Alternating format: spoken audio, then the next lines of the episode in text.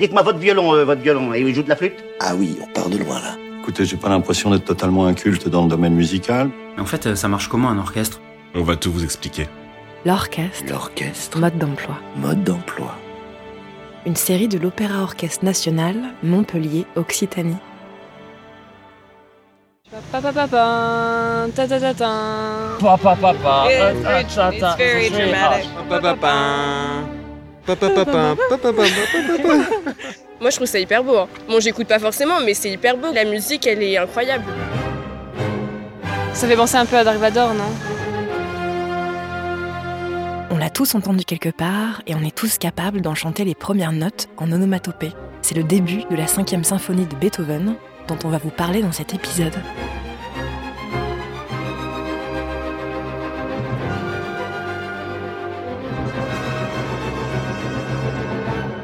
Alors pour commencer, Beethoven, c'est qui? Beethoven, c'est un musicien prodige, un compositeur passionné, avec une réputation de colérique, d'insoumis, mais aussi de grand romanesque. Il est né en Allemagne en 1770 et en 56 années de vie, il a composé 9 symphonies, 7 concertos, 32 sonates pour piano, 16 quatuors à cordes, 12 sonates pour piano, 5 sonates pour piano et violoncelle et un opéra.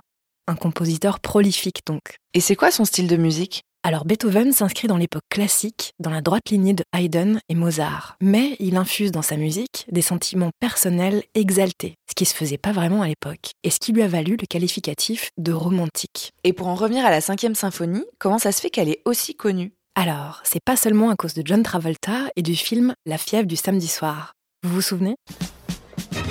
Dans les années 70, un certain Walter Murphy en avait fait un tube disco.